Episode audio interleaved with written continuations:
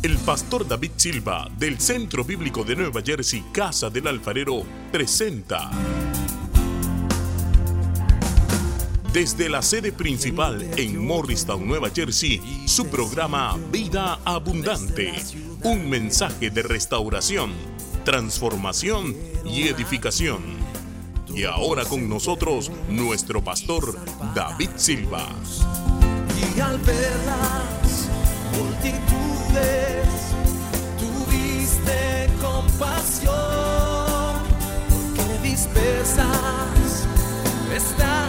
Proverbios capítulo 4 dice, oigan hijos la enseñanza de un padre y estén atentos para que conozcan cordura, porque les doy buena enseñanza.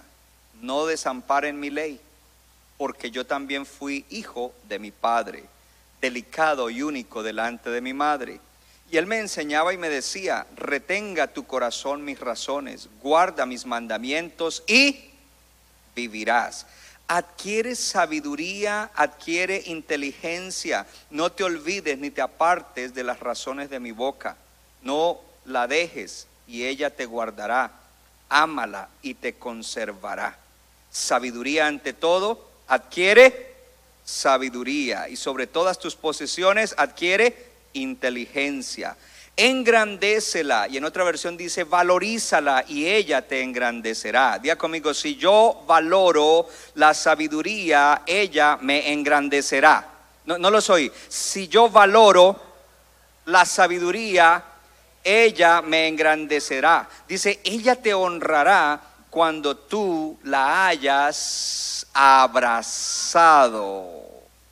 Romanos 12.2 dice, no se conformen a este siglo o a este tiempo o a este mundo, sino transfórmense por medio de la renovación de su mente para que comprueben cuál sea la buena voluntad de Dios, agradable y perfecta. Gloria a Dios. Comienzo hoy una serie que continúa lo de, la, lo de la vez pasada. Lo de la vez pasada trastornemos el mundo, pero continuamos en lo mismo. La nueva serie que comienza hoy se llama Sabiduría para Vivir. Y el tema de hoy, viendo a través de una mente renovada. Lo primero que le quiero decir es que todo ser humano quiere ser feliz. Levante la mano el que no quiere ser feliz. Por favor, me informan si en Morristown levantó alguien la mano, porque si no quieres ser feliz, tú estás grave y necesitas mucha ayuda. Levante la mano todo el que quiere ser feliz. Todos queremos ser felices y no hay nada de malo con eso. Yo quiero que me ponga atención. Es bueno, es saludable que queremos ser felices. Eso es algo que está en nuestro corazón. Entonces tenemos en común que queremos ser felices. En lo que no estamos de acuerdo, estamos de acuerdo que todos queremos ser felices.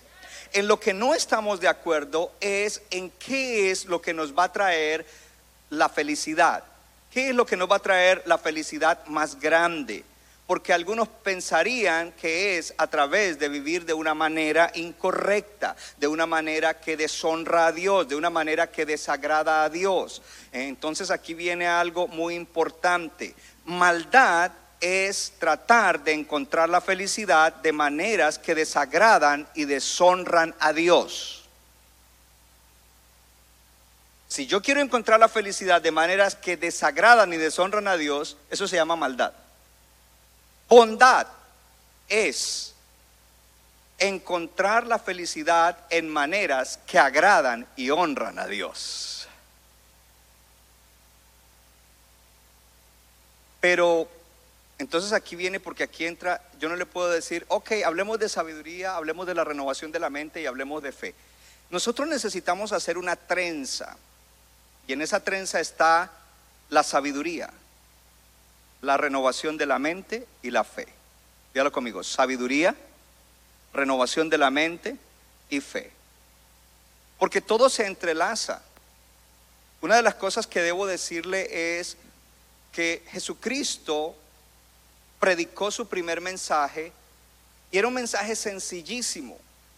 Usted puede mirarlo después en casa en Mateo capítulo 4. El mensaje de Jesús era arrepiéntanse porque el reino de los cielos se ha acercado. Solo eso. Arrepiéntanse, porque el reino de los cielos se ha acercado. Ese fue su mensaje. Ahora, lo importante aquí es saber qué significa la palabra arrepentirse porque muchos cristianos evangélicos han reducido el significado de la palabra arrepentirse. La palabra arrepentirse o arrepentimiento significa cambio de mentalidad, cambio de manera de ver las cosas, cambio de perspectiva, lo cual quiere decir que Jesús dijo, cambien su manera de pensar porque el reino de los cielos se ha acercado. Y cuando una persona cambia su manera de pensar al encontrarse con el Señor, significa que ahora piensa diferente de Dios, piensa diferente del pecado, piensa diferente de cómo se debe vivir la vida, piensa diferente acerca de la eternidad, piensa diferente acerca de todas las cosas. ¿Por qué? Entonces se lo voy a decir de otra manera, porque pensar es tener un punto de vista, perspectiva. Es decir, que su punto de vista, su perspectiva de Dios es diferente, su perspectiva del pecado es diferente, su perspectiva de cómo se puede vivir feliz es diferente, su perspectiva de cómo se debe vivir la vida es diferente, su perspectiva de cómo tener el matrimonio es diferente, su perspectiva de cómo tener una buena economía es diferente, su perspectiva de cómo ser un buen ciudadano es diferente, su perspectiva cambia totalmente, lo cual requiere una renovación de la mente. Sin embargo, muchos cristianos lo único que han tomado como arrepentimiento es el perdón de pecados. Oh, sí, yo, yo le fallé a Dios en muchas cosas, estuve en esto y aquello, Señor, perdóname. Y su arrepentimiento solamente les alcanza para recibir perdón de pecados, pero su arrepentimiento no les alcanza para vivir una vida feliz. Para vivir una vida feliz tenemos que estar continuamente arrepintiéndonos, es decir, continuamente renovando nuestra mente. Y la palabra de Dios dice en Efesios, despójense del viejo hombre, del viejo yo, que está viciado conforme a ideas, conceptos y cosas que contradicen, que desagradan y deshonran a Dios. Renuévense en el espíritu de su mente y vístanse, le gusta cómo me muevo, ¿no? Vístanse del nuevo hombre, del nuevo yo que está vestido según la santidad de la verdad. La justicia y la santidad de la verdad. Entonces, cuando un cristiano su arrepentimiento solamente le alcanza para el perdón de pecados, ese cristiano no puede ver el reino de cierto, de cierto te digo que si tú naces de nuevo puedes ver el reino. Ese cristiano no ve el reino. Ese, ay, me perdonó todos mis pecados y ahora yo puedo vivir de cualquier manera. Entonces vive según el reino del mundo o el reino de Satanás y no según el reino de Dios. Estando en la tierra, estamos en la tierra, pero no pertenecemos a la tierra, pertenecemos al reino de Dios, al gobierno de Dios. Aleluya. Pero a medida que nosotros vamos renovando nuestra mente, entonces nosotros no solamente recibimos perdón de pecados, sino que ahora nosotros podemos ver el reino. Tenemos vista espiritual, tenemos perspectiva nueva, tenemos eh, eh, una manera de pensar y ver las cosas diferente. Diga conmigo, el trabajo de Dios es que yo vaya al cielo y el mío es traer las realidades del cielo para solucionar los problemas de la humanidad.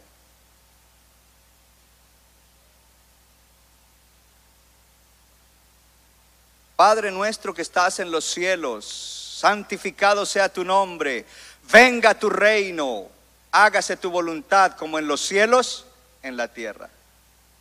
Entonces, una vez que tú recibiste a Cristo y estás creciendo en tu relación con Él, Tú no tienes que preocuparte porque el trabajo de llevarte al cielo es de Dios y Él ya, él ya hizo la mayor parte, la más grande.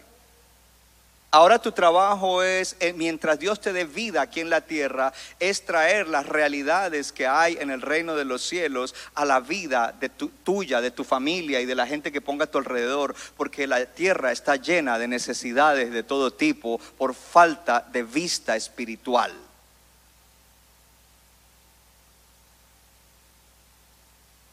Diga conmigo, esto no es una emoción.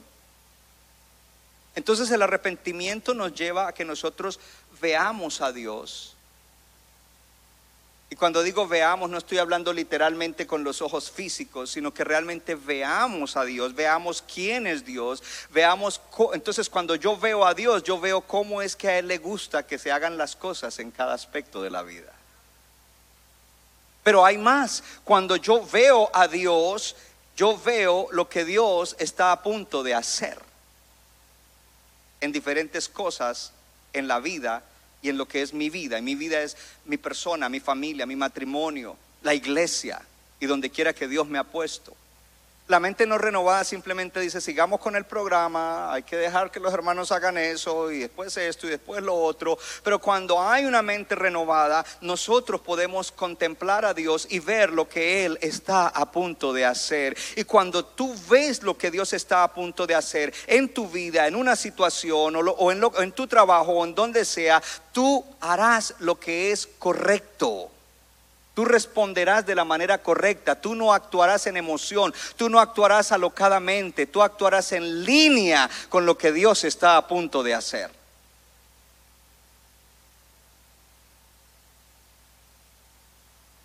Estamos hablando de sabiduría y de fe y de mente renovada. La sabiduría no es simplemente memorizar la Biblia, memorizar principios de la palabra de Dios. Renovamos la mente. Entonces, primero hablemos de la renovación de la mente. Renovamos la mente. Y yo espero que usted haya tomado la, enseñanza que se da en esta iglesia. Si hay un mensaje, y usted puede llamar a la oficina y diga, envíeme las grabaciones de renovación de la mente, envíeme las lecciones de casa de esperanza, renovación de la mente. Hay muchísimas. Porque si hay algo, con lo cual luchamos es con nuestros pensamientos, con nuestra mente, con nuestras perspectivas, con nuestros puntos de vista. Que muchas veces creemos que estamos en lo correcto y estamos en lo incorrecto. Y cuando estamos en lo incorrecto, entonces haremos cosas que desagradan a Dios y deshonran a Dios. No porque queramos, sino porque simplemente estamos equivocados. Y uno de los énfasis que se hace muchas veces en la renovación de la mente es la palabra. Ven a la iglesia, oye la palabra. Ve a la casa, oye la palabra. Estudia la palabra, lee la palabra. Y sí es cierto que para renovar la mente hay que estudiar la palabra, hay que oír la palabra, hay que escudriñar la palabra, pero no es lo único. Porque hay gente que probablemente sabe más Biblia que yo, han memorizado más Biblia, conocen más conceptos bíblicos, sin embargo, ellos no ven las cosas desde el punto de vista de Dios, ni ven lo que Dios quiere que se haga, ni ven cómo Dios quiere que se haga, y mucho menos lo que Dios está a punto de hacer. Yo no sé si usted conoce gente que se sabe la Biblia, pero su vida, su accionar no es congruente con lo que ellos conocen. Uno de los engaños más grandes que tienen los cristianos hoy es saber mucha Biblia en la cabeza intelectualmente, pero no vivir lo que dice la Biblia. Porque pensamos que porque lo sabemos aquí lo estamos viviendo, son dos cosas diferentes. Yo puedo saberlo aquí y vivir totalmente contrario a lo que tengo aquí, en uno o más aspectos de mi vida. Y la semana pasada di unos ejemplos. No voy a entrar en eso en el día de hoy. Entonces la renovación de la mente no es solamente el consumo de la palabra de Dios aquí. La renovación de la mente viene por nuestra relación con el Señor Jesús.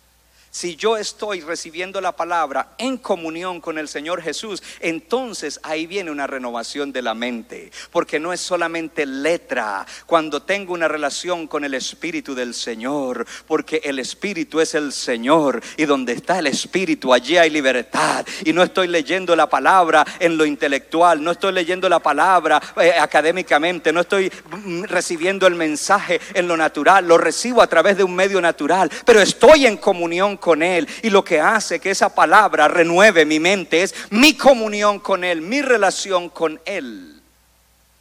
Ahí viene la renovación de la mente.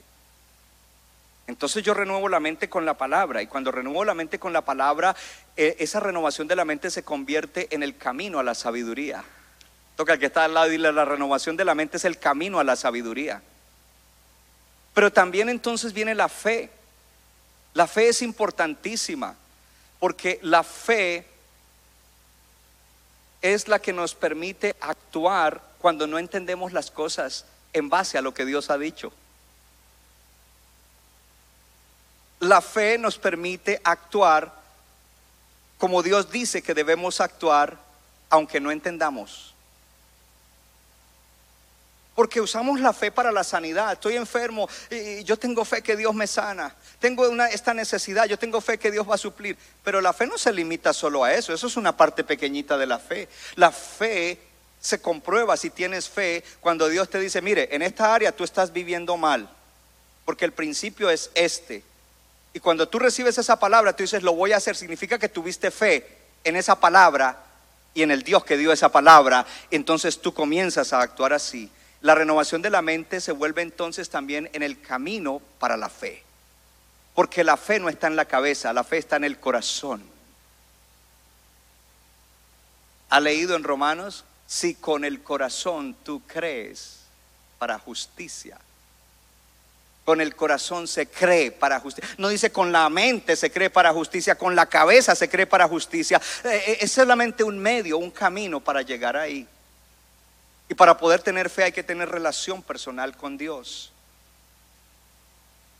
¿Cuántos tienen una relación personal con Dios? Si no eres salvo, hoy te invitamos a que abras tu corazón y recibas a Cristo como tu Señor y Salvador. La fe no viene entonces de la mente, sino del corazón. Y la fe no la obtienes por esfuerzo, la fe la tienes por rendición. ¿Qué quiero decir con eso? A veces no estamos, yo quiero fe y voy a estudiar para la fe y voy a leer y a memorizar versículos para tener fe y voy a hacer esto para la fe. La fe es un don que Dios te da. Y Dios te lo da cuando tú estás en relación con Él y recibes la palabra con un corazón dispuesto a recibirla, a obedecerla, a aceptarla y no a contradecir y a murmurar y a dar cosas contra el aguijón. Aleluya. Entonces la fe no viene por ese esfuerzo, la fe viene por rendición. Cuando yo me rindo a la palabra de Dios, ahí Dios dice, te doy fe. No cuando estoy resistiendo, sino cuando me rindo. Diga conmigo, la fe no viene por esfuerzo, sino por rendición. Dígalo más fuerte para que Morristown oiga. La fe no viene por esfuerzo, sino por rendición. Y cuando hablamos de la fe, la fe es muy importante. ¿Por qué? Porque es a través de la fe que nosotros podemos vivir vidas diferentes. Y por medio de la fe podemos vivir esas vidas diferentes que son vidas sabias. Somos sabios para vivir. No vivimos, entonces, quiero darle una definición que, que, que, encontré en un diccionario acerca de lo contrario de sabiduría. Lo contrario de sabiduría es necedad. La Biblia habla de necedad y el necio, en inglés fool. ¿Qué es, qué es necio? Necio es una persona que insiste en sus propios errores y se aferra a ideas, a perspectivas equivocadas, demostrando con ello poca inteligencia. Es decir, que en esa área de su vida sigue viviendo, oye palabra, y dijeron esto y no le gusta, y a mí no me gusta que siempre que dicen tal cosa, y está ahí eh, rezongando, dicen en, algún país, y, sin embargo sigue ahí, en Honduras, ok, en Honduras también, gloria a Dios, y sigue todavía en lo mismo. Esa es una persona necia. En vez de decir, un momento, yo en esto no, estoy bien, estoy oprimido, estoy así, estoy así, no es buena condición, estoy oyendo esta palabra, esta palabra me choca. ¿No será que eh, yo estoy mal, que mi postura es incorrecta, que mi perspectiva es incorrecta, que mi manera de ver las cosas es incorrecta, que estoy violando principios? Déjeme examinar eso. No quiero ser duro. ¿Sabe por qué la persona es dura? Hablamos de un principio la semana pasada, la humildad. El orgullo no nos deja porque siempre queremos tener la razón. Y la carne también quiere que tú la deleites y que te quedes así. Y el enemigo también viene y te da tu ayudita. La fe es importante porque es a través de la fe que recibimos de Dios. Déjeme explicárselo de otra manera. Cuando usted va a la tienda, usted paga con dinero. A ver, una vez más fuerte. Cuando usted va a la tienda, usted paga con... ¿Sabe cuál es el dinero del reino de Dios? Se llama fe.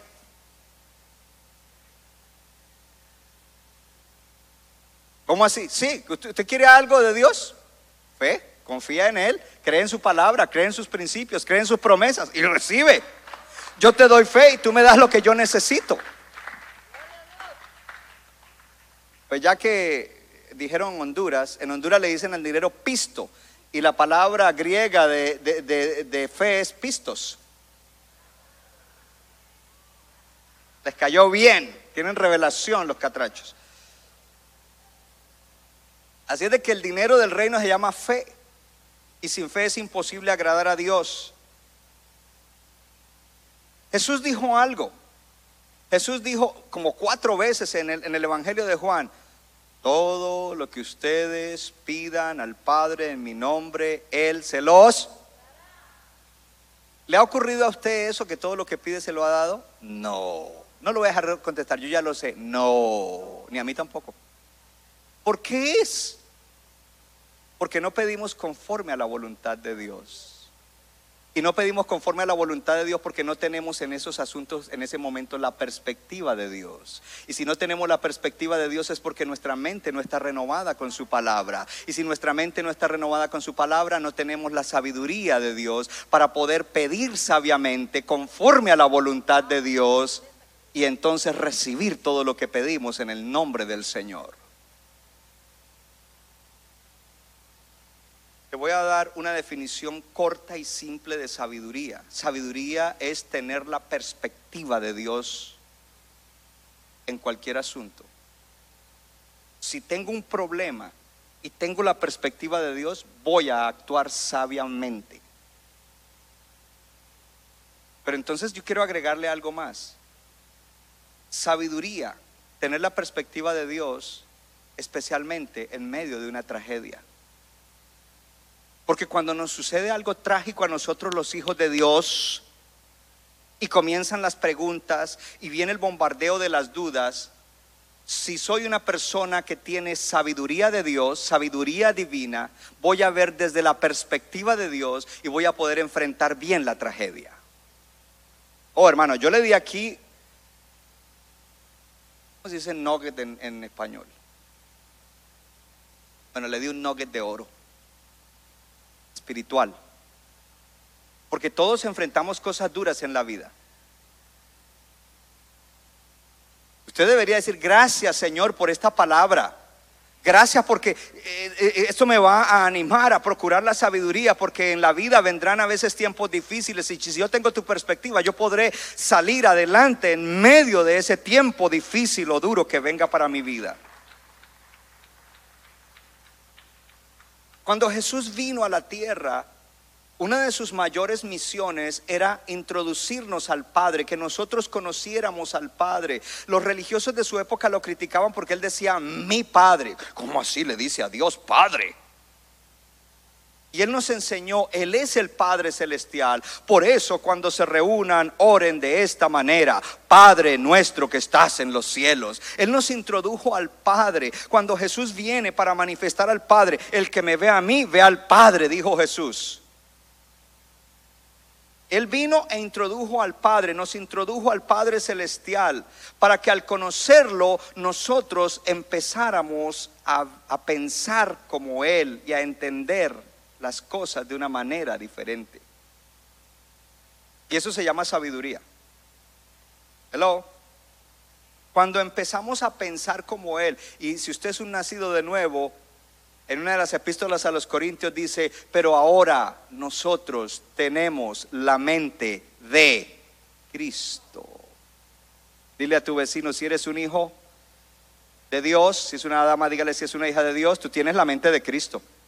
Dile, ahora el pastor te dice, úsala.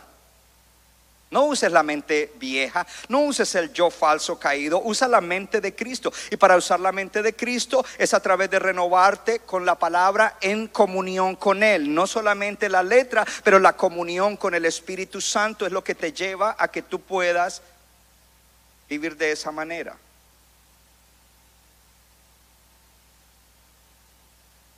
Diga conmigo, Dios quiere que yo sea feliz. Algunas personas creen, hablemos primero de gente que todavía no son creyentes y oramos para que se salven y les predicamos y queremos que se salven.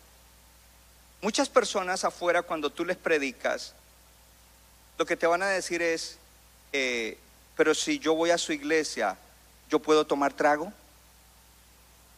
Pero si yo voy a su iglesia, allá prohíben que uno baile. Si yo voy a su iglesia, eh, prohíben. ¿Sabe por qué? Porque hay un pensamiento y un concepto que es un engaño. Ellos están engañados. Y ellos piensan que para poder ser felices necesitan todas esas cosas. Y que estar agradando y honrando a Dios eh, significa yo puedo estar honrando y agradando a Dios, pero el honrar y agradar a Dios significa que tengo que sacrificar mi felicidad. Mentira del diablo. The devil is a liar. Oh, yo no sé usted si todavía aquí hay alguno que bebe y, y hace desmanes y después está con remordimiento de lo que hizo y piensa que es feliz. Sorry for you. Yo estoy feliz sin esas cosas. I'm very happy, truly happy, exceedingly happy, extra happy con mi. Oh, yo soy feliz con mi vida, hermano. Y cuando joven participé de esas cosas y cuando hoy pienso digo, uh, porque hay un Pero entonces nos quedamos afuera. No, no, hay cristianos que todavía en áreas de su vida piensan que si agradan a Dios y honran a Dios, practicando cierto principio o principios que no agradan, ellos tienen que sacrificar su felicidad. Mentiras, es al contrario. Cuando tú aplicas, cuando tú tomas la palabra de Dios, la recibes y la vives, es cuando verdaderamente vas a ser feliz. Porque la recompensa de la sabiduría es felicidad. O dale más fuerte ese aplauso al Señor que nos están viendo en las naciones de la tierra. Que se vea que una iglesia que recibe la palabra de Dios. Y Dios nos hizo para que nosotros fuéramos felices. No quiere decir sin pruebas, no quiere decir que no habrán tragedias y situaciones, pero Él nos creó para ser felices. Pero hay mucho más. Dios nos creó para ser eternamente felices, porque cuando todo sea termine, no habrá dolor, no habrá enfermedad, no habrá lágrimas. Y aquellos que estemos con Él seremos felices para siempre. El hecho de que Dios nos, nos crea para ser felices no quiere decir que no hay ley moral, no quiere decir que no hay disciplina, es al contrario, esas cosas son las que nos van a llevar por el camino de la felicidad y el camino de la felicidad se llama sabiduría, vivir sabiamente. Voy a dar un ejemplo. El predicador que nos ministró a los varones allá en el retiro la vez pasada, Dice que llegó un punto en su vida en el que en las discusiones con su esposa, pues él, él se levantaba fuerte y él le discutía y me imagino que hasta le levantaba la voz y, y argumentaba con ella y los dos son abogados. Eso era terrible. Dice, pero un día en mi, en mi caminar con Dios y en mi relación con Dios vino a mí una palabra y es, ¿tú quieres tener la razón cada vez que discutas con ella o tú quieres ser feliz? Y él dijo, quiero ser feliz. Y él dijo, quiero ser feliz. ¿Sabe lo que él hace? Él ahora es sabio. Y si ella empieza...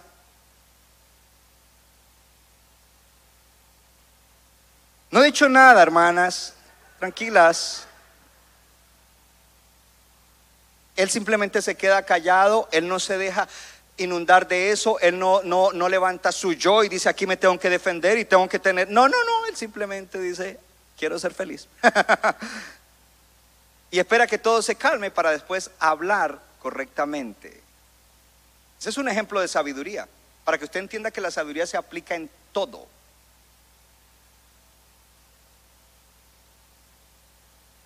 Por eso Jesús dijo, aquel que quiera salvar su vida la perderá, pero el que la pierda por causa mía y del Evangelio, la salvará. Esto significa que nosotros debemos de, de dejar, abandonar el estar buscando la felicidad de maneras incorrectas que nos gratifican el yo, el ego, y buscarla de la manera en la cual honramos y agradamos al Señor.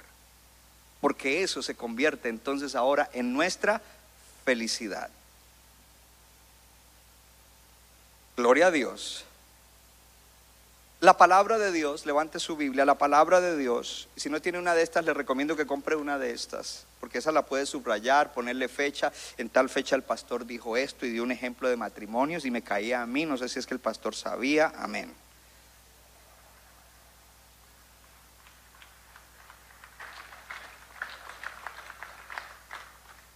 Y no es que yo lo sepa, pero el Espíritu Santo sí sabe lo que tú necesitas. La La palabra de Dios, tú tienes que ver la palabra de Dios, tú tienes que ver la Biblia como la fórmula divina que cura la infelicidad. Se lo voy a decir de otra manera. Tú tienes que ver la palabra de Dios, la Biblia, como la fórmula divina para la felicidad. Ahí está la felicidad, hermano. Ahora, el día de ayer un hermano me escribió un mensaje. Apóstol, feliz cumpleaños, lo amo, estoy agradecido por todo lo que hace por nosotros, nuestra familia y la iglesia. Doy gracias también por sus consejos, coma, aunque no todas las veces me gustan sus consejos. A mí me gustó porque el hombre es transparente y sincero, no está... Yo sé que muchas veces no te gustan mis consejos, hermano, hermana. Pastor, usted nunca me ha aconsejado. ¿Y qué es lo que estoy haciendo ahorita? Dándote consejo. Aunque no te dé consejería directa, cada vez que te estoy dando la palabra te estoy dando consejo, porque cada vez que viene algo te cae para alguna área de tu vida, para algún problema de tu vida, para alguna situación de tu vida. No porque yo lo sepa, pero porque yo oro a Dios Señor, ¿qué necesita la iglesia? Créeme que eh, eh, eh, esto, esto no vino ayer, esto vino ya durante la semana, yo venía con esto, sabiduría para la vida, sabiduría para la vida, y vino Dios y me lo confirmó. Sabiduría, eso es lo que necesitamos, sabiduría para la vida, hermanos. Entonces me gustó que él me dijera eso, porque es que no es que todas las veces te va a gustar. Cuando te choque un consejo de Dios, una palabra de Dios, un principio de Dios, tienes que entender que hay algo en ti que necesita ser renovado en tu mente y luego en tu corazón, para que entonces esa renovación de la mente con el principio de la palabra sea el camino para que recibas la sabiduría y cuando recibas la sabiduría también recibes la fe para decir yo creo en este principio, voy a vivir por este principio, Espíritu Santo, dame el poder para comenzar a actuar y a vivir por este principio y Dios lo va a hacer. Dile a tu vecino, Dios lo va a hacer. Así que los consejos que te doy no siempre te gustan, pero si están en línea con la palabra de Dios, al final te traerán gozo. Hemos visto muchas personas a través de casi 30 años de ministerio que no escucharon ciertos consejos y después tomaron las decisiones que se les había dicho que no debían tomar y más adelante hubieron situaciones que lamentar. ¿Sabe qué es lo triste? Que algunos de ellos se quedan todavía endurecidos en el corazón y le echan la culpa al pastor y a la iglesia. That's sad. Porque no hay, no hay peor ciego que el que no quiere ver. Hello, no hay peor ciego que el que no quiere ver. Ahora, hoy en día se fomenta mucho que la gente obtenga sabiduría e inteligencia en las instituciones académicas. Las instituciones académicas te dan sabiduría del mundo. La Biblia habla de la sabiduría de Dios, habla de sabiduría del mundo y sabiduría de Dios. Tú quieres la sabiduría de toca al que está al lado a ti te conviene la sabiduría de Dios. Esa es la que nos conviene a todos, hermanos no la sabiduría del mundo. El mundo tiene su sabiduría y tiene sentido en algunas cosas, pero y, contradice y choca contra la sabiduría divina. Cuando nosotros vivimos la vida por la sabiduría del mundo, vamos a fracasarnos, vamos a estrellar. Sabiduría e inteligencia. En otra versión dice sabiduría y entendimiento. Entonces creemos que si vamos a una universidad compramos la sabiduría y la inteligencia en vez de entender que esto es un proceso de crecimiento diario de toda la vida. Es un proceso de crecimiento diario de toda la vida. Es un proceso de crecimiento diario de toda la vida. Hasta que cierres los ojos aquí y los abras en la eternidad, más vale que estés creciendo en sabiduría, porque estarás creciendo en fe y estarás creciendo en felicidad. Me gusta que estamos empezando esta serie. En Proverbios 4:5, por lo tanto, recomienda, obtén sabiduría, obtén inteligencia. En otra versión dice, adquiere sabiduría, adquiere inteligencia. Hay un mandamiento a procurarla, a adquirirla. Felicita al que está al lado y te felicito porque estás aquí adquiriendo sabiduría y adquiriendo inteligencia en el día de hoy. Oh, qué maravilloso, hermano. En Proverbios 3:13 dice, bienaventurado el hombre que haya la sabiduría y que obtiene la inteligencia. ¿Sabe lo que es bienaventurado? Feliz. ¿Por dónde dice que la, la sabiduría da felicidad? Ya se lo dije. Esa pregunta que hiciste hace 10 minutos, te la contesto ahora. Bienaventurado el hombre que haya la sabiduría y que obtiene la inteligencia. Y en Proverbios 24, 13 y 14 dice, come, hijo mío, de la miel, porque es buena y el panal es dulce a tu paladar. Así será a tu, a tu alma el conocimiento de la sabiduría. Si hallares, si la hallares, tendrás recompensa y al fin tu esperanza no será cortada. Se lo voy a parafrasear. Dice, hijo mío, come la miel porque es buena y dulce a tu paladar del panal. Dice, entonces encontrarás que tendrás un futuro y tu esperanza no será cortada. Dice que cuando, dice, come miel, dice, rico, mm, dulce. Dice, de la misma manera, Procura la sabiduría, come sabiduría porque ella es dulce a tu alma. Pero lo más importante es que te dará un mejor futuro y un futuro de una esperanza que no será cortada.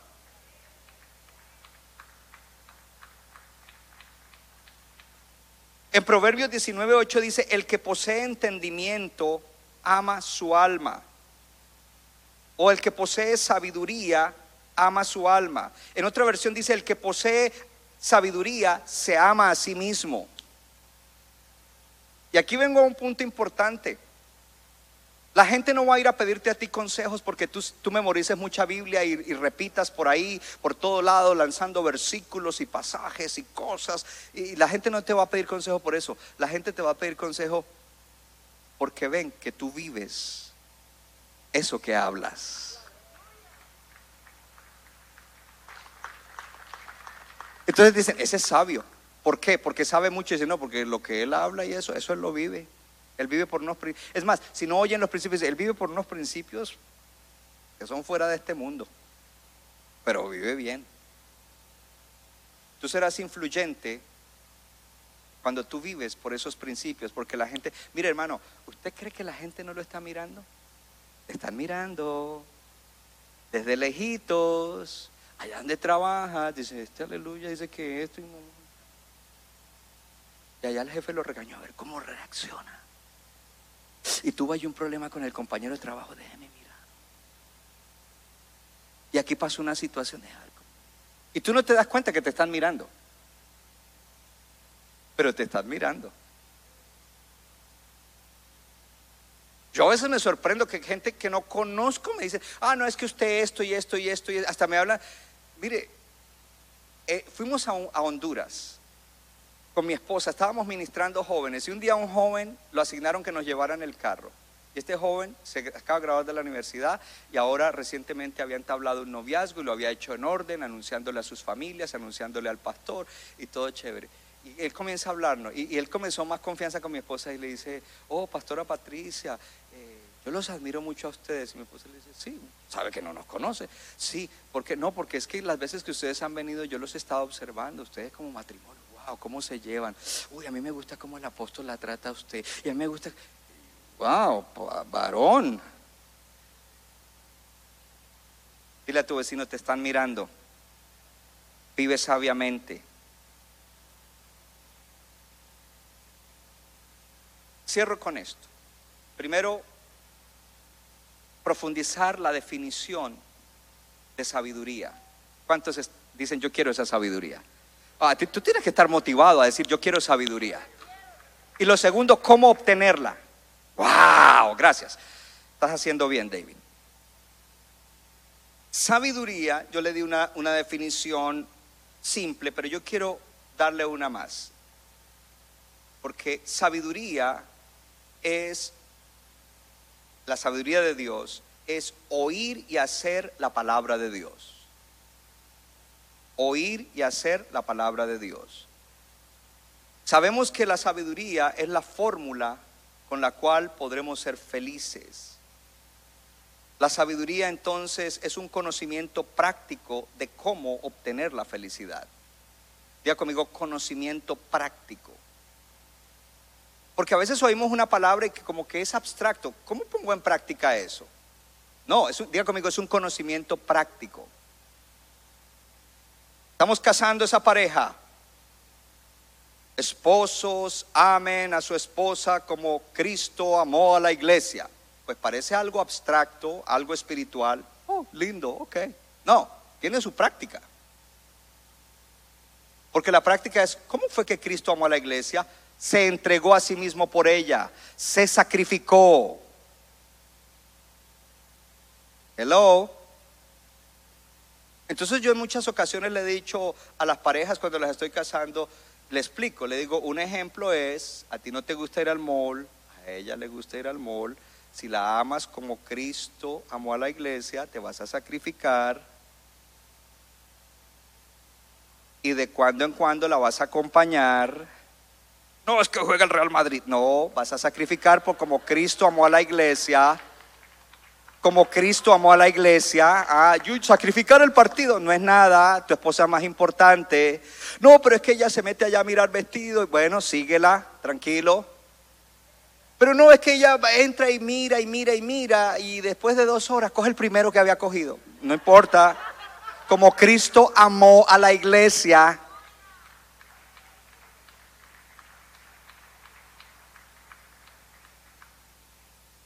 Porque diga conmigo conocimiento práctico. La otra semana le doy uno al contrario, ¿ok? Varones, tranquilos, la otra semana hay más. Conocimiento práctico para obtener la felicidad. ¿Quiere que le siga el ejemplo? Porque un día hay una fricción y la esposa se molesta por algo que tú hiciste o dijiste, es que tú nunca vas conmigo. Ahí no hay felicidad, hermano. Así que las, y, ah, entonces esto lo aplicamos a cosas más importantes y más relevantes y más indispensables en la vida. Amén. La Biblia dice que el comienzo de la sabiduría es el temor al Señor. ¿Es el qué? Temor al Señor. Y el temor al Señor entonces sería oír y hacer la palabra humildemente. Cuando yo oigo una palabra y la rechazo, yo soy un arrogante. Cuando yo la oigo y la hago es porque me he humillado, soy humilde delante del Señor para recibir la escritura y aplicarla en las circunstancias y en los momentos correctos que debo aplicarla. Así es de que ahora entonces viene algo importante. No todo lo que necesitamos de sabiduría para casos específicos está aquí. Porque aquí no dice, algún hermano comienza a buscar en el índice, esposas yendo al mall. No hay, no existe. Y cuidado esposa que no gaste lo que no tienen.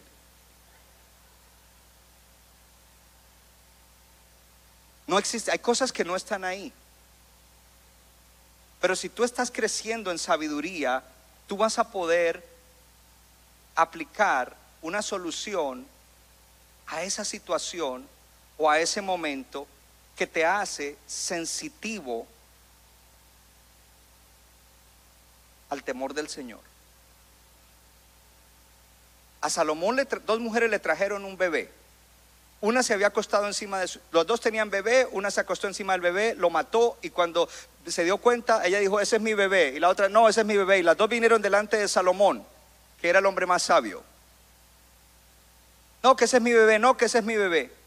¿Cómo soluciona eso? ¿Será que está en la Biblia? No, no está en la Biblia. Si dos mujeres vienen peleando por un bebé y porque una eh, mató a, a su propio bebé y ahora quiere quedarse con el bebé, la otra, ¿qué hago? Salomón dice, tráigame una espada. ¿Qué va a hacer? Lo vamos a partir en la mitad y mitad para una y mitad para la otra. Entonces ahí se manifestó quién era la verdadera mamá. Diga conmigo, sabiduría. Entonces digo, ok, esta es la mamá, vete en paz. Porque esa sabiduría, cuando la procuramos, va más allá de las cosas específicas que están en la palabra. Esa sabiduría incluye el que nosotros seamos sensitivos, maduros en el juicio o en el, en el discernimiento de cómo el temor del Señor trabajará en esas circunstancias específicas que no están en la Biblia. Ya conmigo, el temor del Señor. El temor del Señor nos lleva a ser sensitivos para que nuestro discernimiento y nuestro juicio obre en esas circunstancias que no están escritas específicamente en la palabra de Dios. Por eso entonces dice Pablo, renueven el espíritu de su mente, renueven. Dice, no, no vivan como vive este mundo, sino sean renovados en su mente, renuévense en su mente para que ustedes puedan examinar y aprobar cuál es la voluntad de Dios. Y si tú vives conforme a la voluntad de Dios, estás bien. ¿Cómo obtienes esa sabiduría? Es el final de, nuestra... Primero, valórala. Valora la sabiduría, hermano. Tú tienes que valorarla, decir, wow, la, la, sabiduría es algo precioso, tengo que valorarla. Y eso fue lo que leímos en Proverbios 4.8, valoriza la sabiduría. Lo segundo,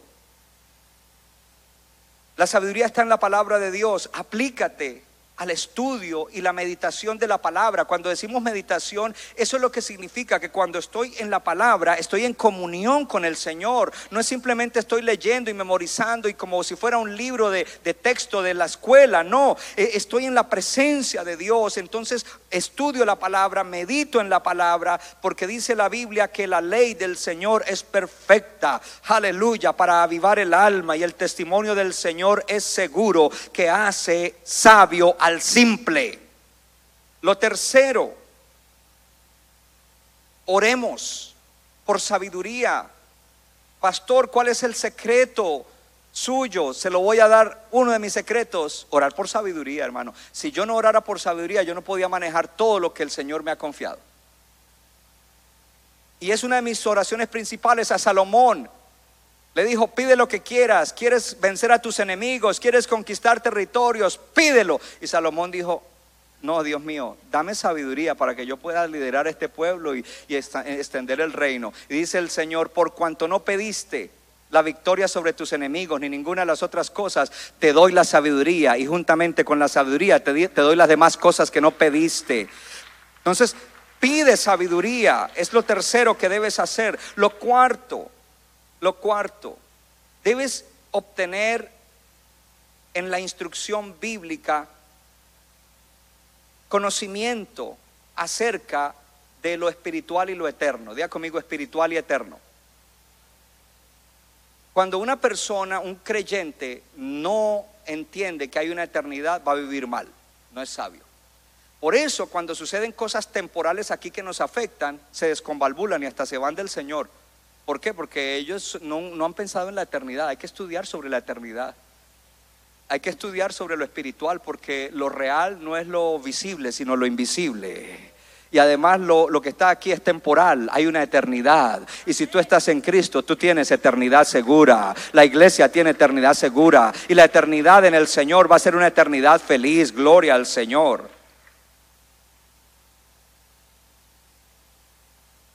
Y para, por último, para obtener sabiduría, camina siempre con el Señor Jesús. O anda para todo lado con el Señor Jesús. No solamente la comunión de la mañana o de la noche, mantén una comunión continua con Él. Una conversación continua en tu mente.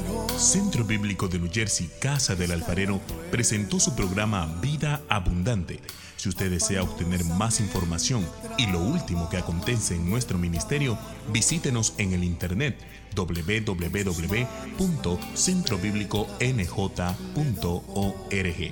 Y ahora también puede estar más cerca del pastor David Silva a través de su Facebook donde encontrará palabra de Dios por la mañana, tarde y noche. Búsquelo en Facebook como Pastor David Silva. No se equivoca le da forma al barro para su deleite. Somos vasos de su agrado